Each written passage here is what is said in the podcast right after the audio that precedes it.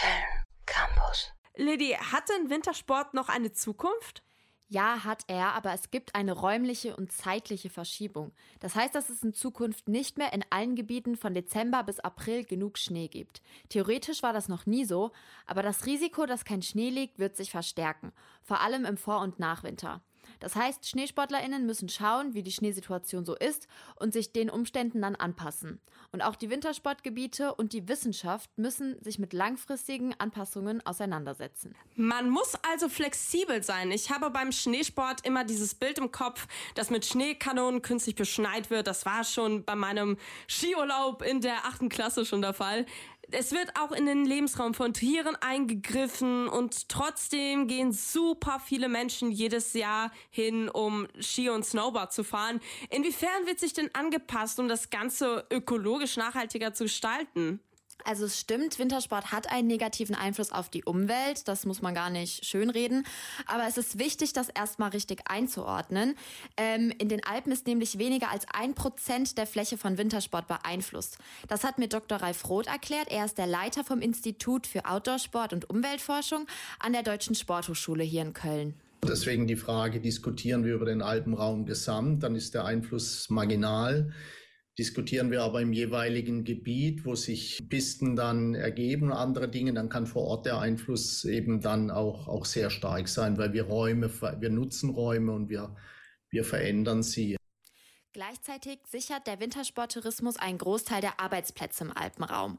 Und um diese und das Wintersporterlebnis an sich zu sichern, gibt es in den einzelnen Gebieten Nachhaltigkeitsmanagement und auch wissenschaftliche Forschung, die jedes Jahr Handlungsempfehlungen gibt, weil es dort eben diese großen Einflüsse auf die Umwelt zum Beispiel gibt. Heißt, man kann jetzt nicht einfach sagen, wir fahren nie wieder Ski, das ist schlecht für die Umwelt sondern hoffen, dass die jeweiligen Skigebiete möglichst nachhaltig handeln. Ja, und es ist tatsächlich auch teilweise so, der Wintersport passt sich schon lange an, weil er eben stark von diesen Klimaveränderungen betroffen ist. Laut Dr. Roth ist zum Beispiel die künstliche Beschneiung mit den Schneekanonen, die du auch vorhin angesprochen hast, mittlerweile klimaneutral, weil regenerative Energie eingesetzt wird. Und bei der Pistenpräparierung werden synthetische Kraftstoffe aus Altfetten eingesetzt, was die Emission auch erheblich reduziert. Trotzdem hinterlassen Schneesporttouristinnen einen großen ökologischen ökologischen Fußabdruck? Im Vergleich zu anderen Sportarten ist es so, dass zum Beispiel der CO2-Abdruck Wintersport und Sommersport identisch ist. Also im Wesentlichen geht es um die An- und Abreise. Frage der Wahl der Verkehrsmittel, das macht 80 Prozent des CO2-Fußabdruckes ab und dann die Unterkunft.